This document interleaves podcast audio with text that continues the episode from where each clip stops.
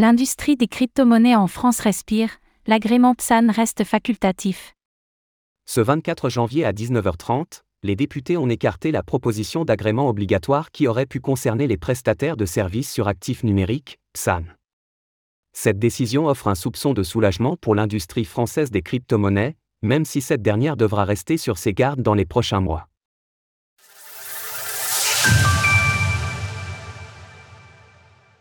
Redonnons un peu de contexte.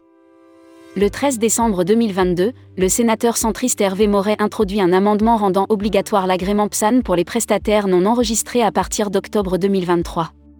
Pour rappel, la loi Pacte introduit en 2019 un dispositif réglementaire à deux niveaux pour les prestataires de services sur actifs numériques, PSAN, un enregistrement obligatoire pour exercer sur le marché français, lequel impose des obligations en matière de lutte contre le blanchiment d'argent et le financement du terrorisme et un agrément très exigeant, mais facultatif. Mais d'où provient cette idée de rendre l'agrément obligatoire? L'éclatement de FTX en est la cause principale, même si le lien entre la plateforme et le marché français était justement son non-respect des réglementations en vigueur localement. Bien que le règlement européen MICA est attendu pour 2024, les sénateurs ont jugé bon de rendre obligatoire l'agrément pour toute nouvelle entreprise souhaitant débuter une activité en tant que PSAN en France.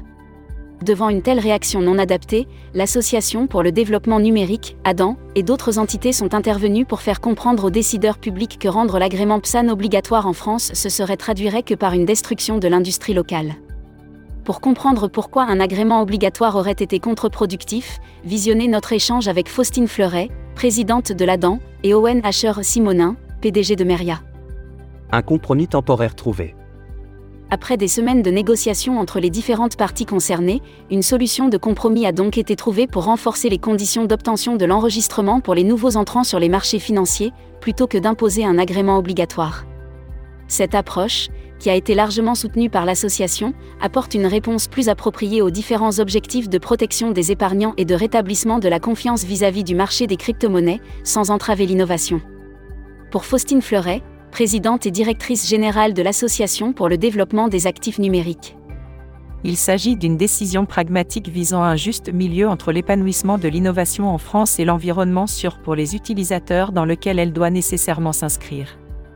Mais il s'agit également d'un message à l'attention du secteur sur l'exemplarité et le professionnalisme attendu des acteurs dans cette voie vers l'harmonisation de la réglementation européenne.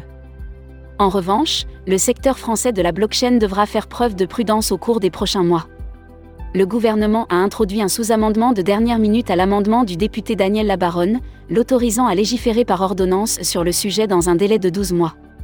Ainsi, l'agrément obligatoire se trouve potentiellement écarté que temporairement. Retrouvez toutes les actualités crypto sur le site cryptost.fr.